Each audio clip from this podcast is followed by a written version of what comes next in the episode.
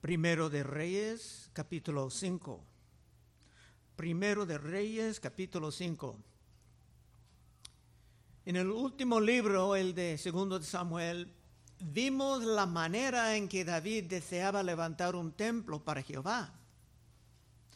David estaba incómodo viviendo en una casa espléndida de cedro, que quiere decir algo costoso de madera, mientras el tabernáculo de Dios aún estaba una tienda. Y voy a leer un poco de segundo de Samuel 7 para recordar todo esto. Aconteció que cuando ya el rey habitaba en su casa, después que Jehová le había dado reposo de todos sus enemigos en derredor, dijo el rey al profeta Natán, mira, ahora yo habito en casa de cedro y el arca de Dios está entre cortinas. Y Natán dijo al rey, anda y haz todo lo que está en tu corazón, porque Jehová está contigo.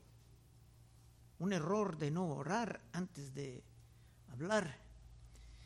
Porque aconteció aquella noche, dice, que vino palabra de Jehová a Natán diciendo, ve y di a mi siervo David, así ha dicho Jehová, ¿tú me has de edificar casa en que yo more? Ciertamente no he habitado en casa desde el día en que saqué a los hijos de Israel de Egipto hasta hoy, sino que he andado en tienda en tabernáculo y en todo cuanto he andado con todos los hijos de Israel. ¿He hablado yo palabra alguna de las tribus de Israel a quien haya mandado apacentar a mi pueblo de Israel diciendo, ¿por qué no me has ¿No me habéis edificado casa de cedro?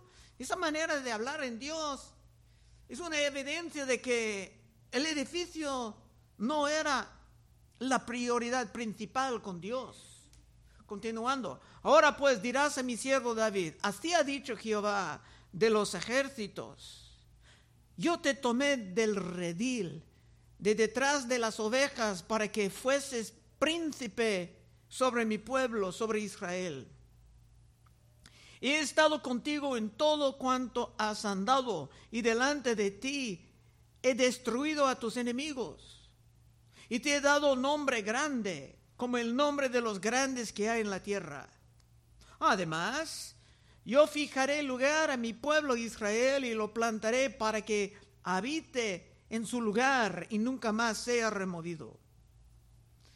Ni los inicuos le aflican más como al principio, desde el día en que puse jueces sobre mi pueblo Israel y a ti te daré descanso de todos tus enemigos. Asimismo Jehová te hace saber que Él te hará casa. Entonces David quería hacer casa para Dios. Dios dice, yo voy a hacer casa para ti. Y cuando tus días sean cumplidos y duermas con tus padres, yo levantaré después de ti a uno de tu linaje, el cual procederá de tus entrañas, y afirmaré su reino. Él edificará casa a mi nombre, y yo afirmaré para siempre el trono de su reino. Dios prometía a David un hijo que iba a continuar, construir, perdón, una casa, una dinastía, un reino que iba a durar para siempre.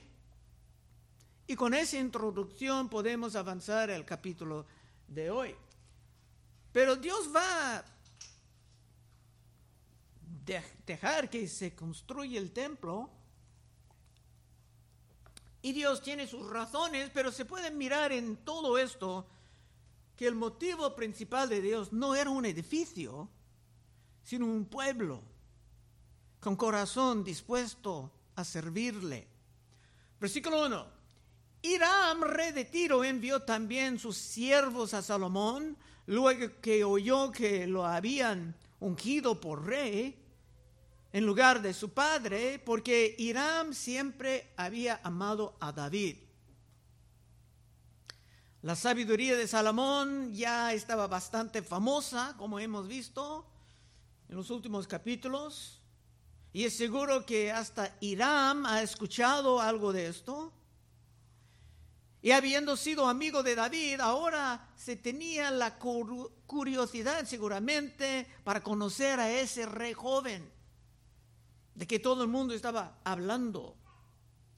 El país de Irán, Tiro, se llama, era famoso por sus barcas, que fueron a todas partes, llevando mercancías ya por siglos, y ahora ese territorio se llama Lebanón, al norte de Israel.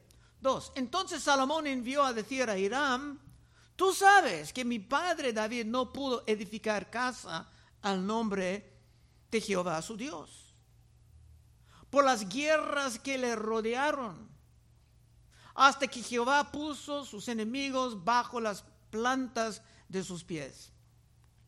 Hay lugares en las escrituras que hemos visto, dicen que David no pudo edificar por ser un hombre de tanta guerra, de tanta sangre.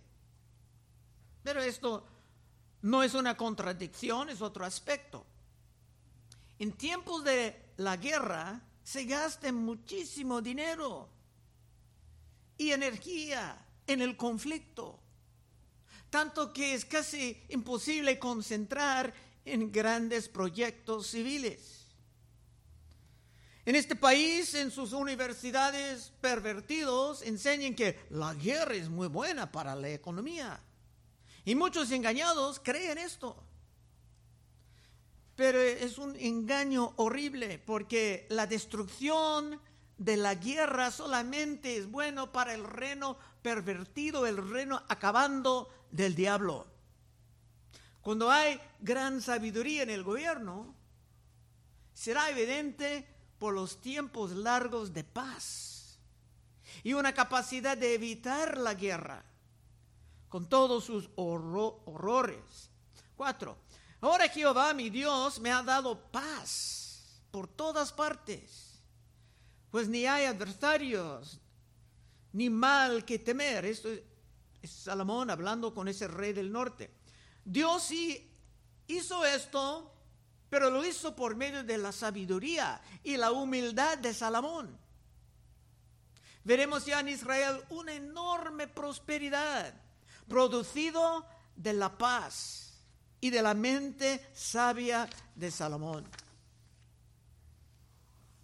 Viendo todos los pleitos en el Medio Oriente con Israel hoy en día, es evidente que la sabiduría salomónica es tristemente ausente entre ellos.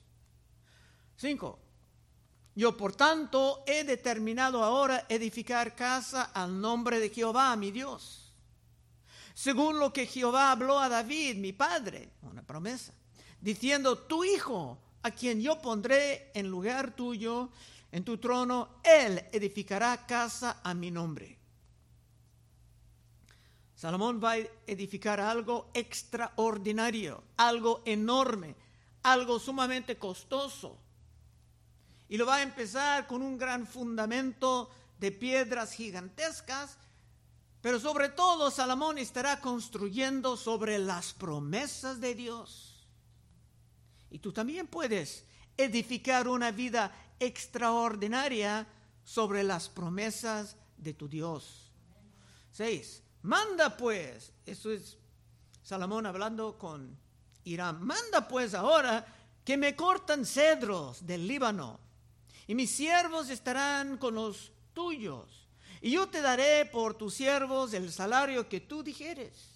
Porque tú sabes bien que ninguno hay entre nosotros que sepa labrar madera como los sidonios.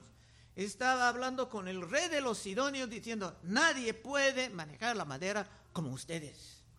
En poco tiempo Salomón estaba entrando en una propuesta de negocios con su vecino al norte, que antes era un buen amigo de su padre. Y aquí también puedes observar su humildad y su sabiduría. Salomón era humilde porque sabía las limitaciones de su pueblo. Seguramente se tenían arquitectos, carpinteros en Israel, y Salomón sin duda sabía algo de la arquitectura, pero nadie sabía cómo labrar la madera como los sidonios. Ellos eran famosos por su capacidad de construir barcas grandes que fueron a todos lados del Mediterráneo. Y Salomón estaba pronto en reconocer esto, el valor de esa gran capacidad que ellos recibieron de Dios. Y aunque los de Tiro no eran parte del pueblo santo, Salomón y hasta Dios iban a emplear ellos en la construcción del templo.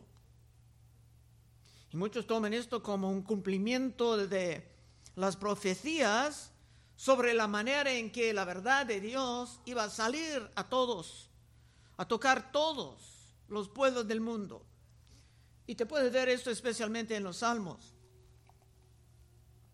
En Salmo 68, 29 dice, por razón de tu templo en Jerusalén, los reyes te ofrecerán dones.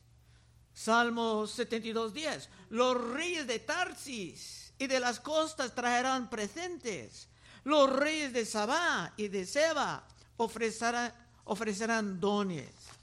Salmo 102, 15. Entonces las naciones temerán el nombre de Jehová y todos los reyes de la tierra tu gloria. Salmos 138, 4. Te alabarán, oh Jehová, todos los reyes de la tierra, porque han oído los dichos de tu boca. Y hay muchísimos más. Viendo todas estas promesas es difícil entender la manera en que la iglesia moderna ha caído en tanto pesimismo en cuanto al futuro del reino. Continuando versículo 7. Cuando Hiram oyó las palabras de Salomón, se alegró en gran manera y dijo, bendito sea hoy Jehová, que dio hijo sabio a David sobre este pueblo tan grande.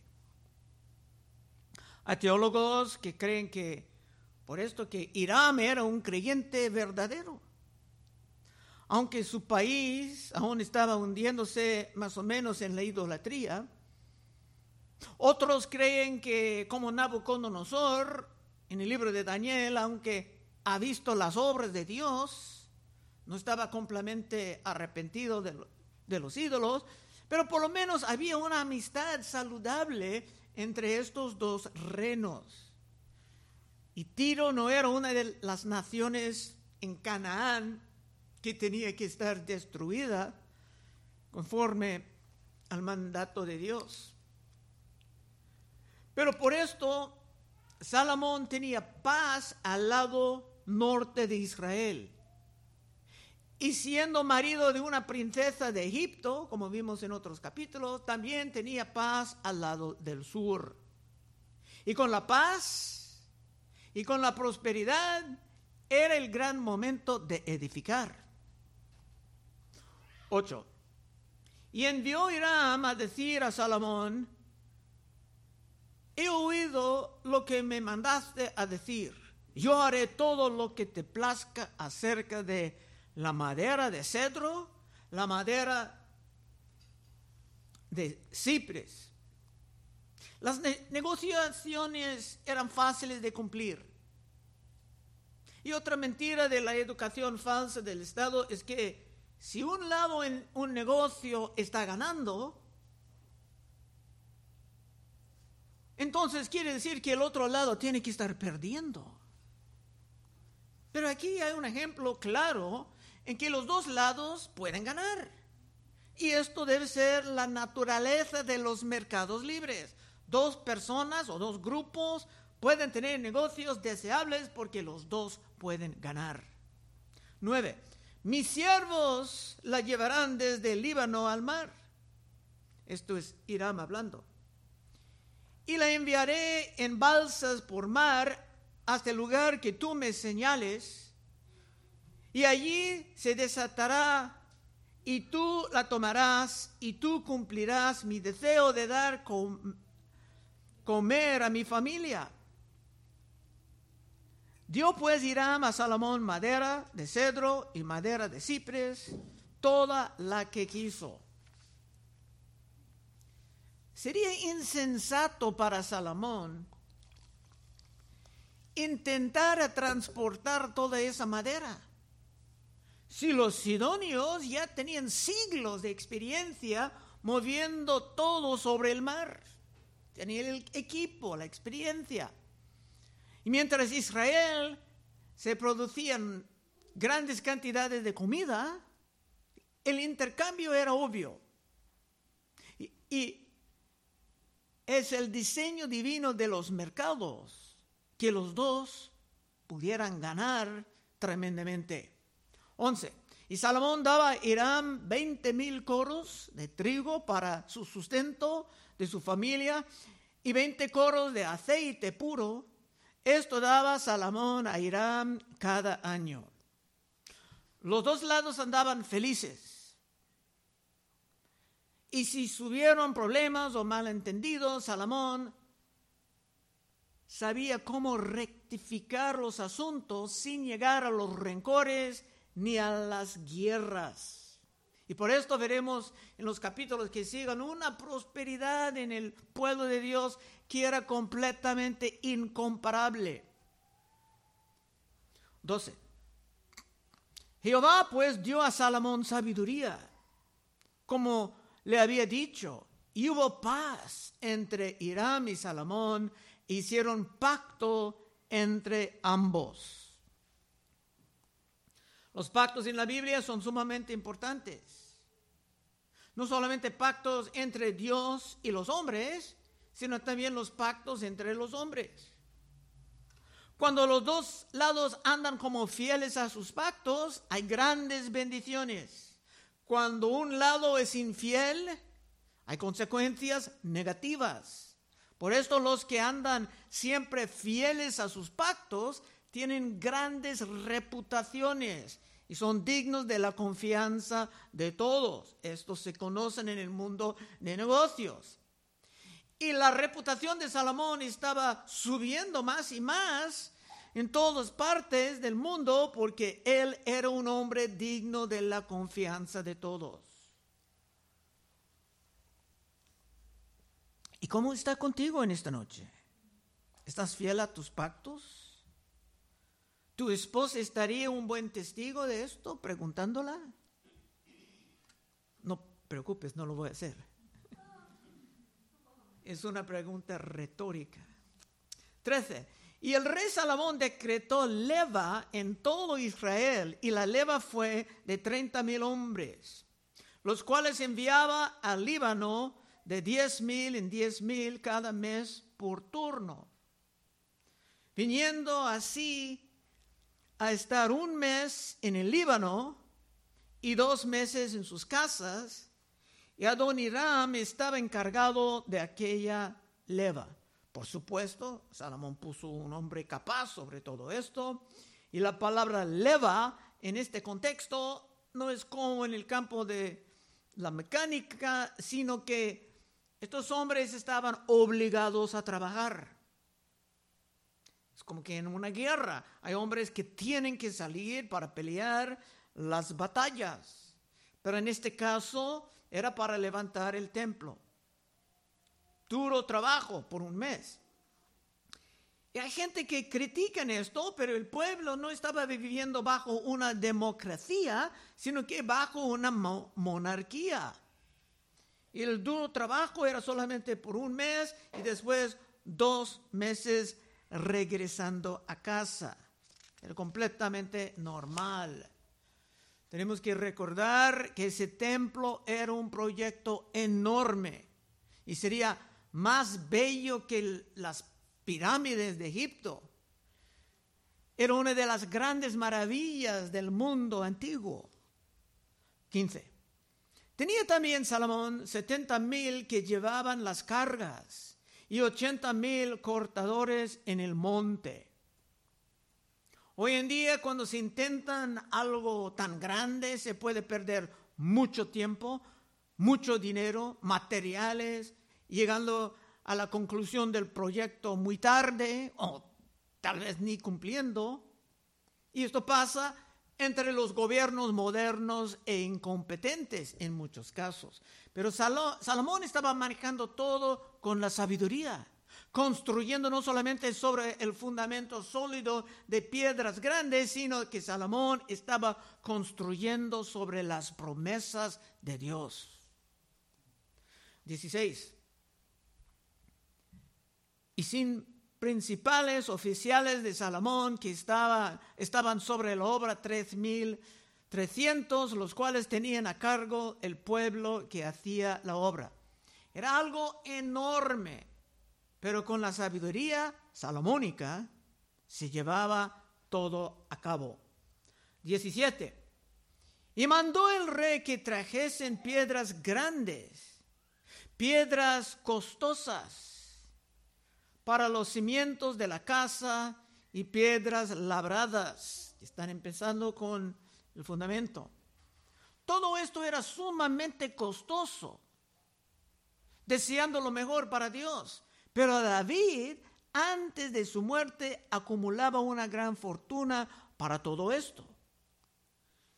Y podemos aprender algo de esto también, casi terminando. Muchos si desean hacer algo para Dios, y si Dios dice que no, se enojan y no, no quieren hacer nada más con el proyecto, pues allá tú. Pero David no era así. Aunque David no pudo edificar, sí se pudiera ahorrar recursos para el proyecto. Ni iba a vivir para ver el templo. Y esto del templo, como otros grandes logros en el reino de Dios, iba a tomar el tiempo de más de una generación. Y nosotros tenemos que tener la paciencia también de que aunque no podemos vivir tal vez para observar todos los resultados de todo, como David debemos de cumplir nuestra parte fielmente, de todos modos, sea lo que sea la voluntad de Dios. Último versículo 18. Y los albañiles de Salomón y los dirán y los hombres de Gabal cortaron y prepararon la madera y la cantería para labrar la casa. Todo marchaba bien por la sabiduría y por la confianza en las promesas de Dios. Conclusión. La realidad, como vimos en el principio, la realidad es que el corazón de Dios no era enfocar siempre en los edificios gloriosos. Dios no tiene mucho interés en los buenas raíces. Mucho de lo que pasaba con ese templo bellísimo era simbólico de la vida de Cristo. Llegando al fin del libro de Ezequiel, Pasamos por muchos capítulos, descripciones de un templo que no pudiera ser un templo físico, sino que era simbólico. Es que la realidad es que Dios tiene más interés en las personas que en las buenas raíces. En este país, también en otros países, hay personas reuniéndose en las iglesias grandes y bellas, personas que ni tienen la vida espiritual. Dios tiene más interés en el corazón del hombre que en el, edificio bello o elegante. Y eso fue muy evidente en la vida de Cristo Jesús. Juan 2.15. Y haciendo un azote de cuerdas, echó fuera del templo a todos y las ovejas y los bueyes, esparció las monedas de cambistas. Es una historia famosa de Cristo limpiando el templo. Y volcó las mesas y dijo a los que vendían palomas, quitad de aquí esto. Y no hagáis de la casa de mi padre casa de mercado. Entonces se acordaron sus discípulos que está escrito, el celo de tu casa me consume. Y los judíos respondieron y dijeron, ¿qué señal nos muestras ya que haces esto? Respondió Jesús y les dijo, destruida este templo y en tres días lo levantaré. Cristo estaba enseñando mucho ahí, que para ellos el templo era solamente la propiedad material. Destruid este templo y en tres días lo levantaré. Dijeron luego los judíos, en 46 años fue edificado este templo. No era el ni era el templo de Salomón, era el siguiente. En 46 años fue edificado este templo y tú en tres días lo levantarás. Mas él hablaba del templo de su cuerpo. Por tanto, cuando resucitó de entre los muertos, sus discípulos se acordaban que había dicho esto y creyeron la escritura y la palabra que Jesús había dicho. Ahora, el cuerpo de Cristo somos nosotros, su iglesia, su asamblea. Es lo que la palabra iglesia quiere decir. Para Dios las personas santas son importantes y no tanto el edificio material. Último verso que vamos a citar, primero de Corintios 3, 16. ¿No sabéis, Pablo hablando, no sabéis que sois templo de Dios? Pablo no estaba apuntando a Israel, sino en Grecia. ¿No sabéis que sois templo de Dios y que el Espíritu de Dios mora en vosotros? Y si el Espíritu de Dios está morando en ti, es el Espíritu Santo si alguno destruye el templo de Dios, Dios le destruirá a él, porque el templo de Dios, el cual sois vosotros, santo es. Es el templo verdadero que Dios siempre estaba planeando. Y es otra razón para nosotros de vivir en la santidad. Es porque nosotros ya somos el templo. Y si andamos viviendo en las porquerías de este mundo, estaremos como los que vendían en el templo viejo, que Cristo tenía que expulsar con un azote. Así que si tú quieres tener el poder sobrenatural para vivir la vida santa y disfrutar cada momento de ella, te puedes pasar al frente en unos momentos oraremos contigo. Vamos a orar. Oh Padre, te damos gracias que siempre hay algo muy práctico en estas historias antiguas.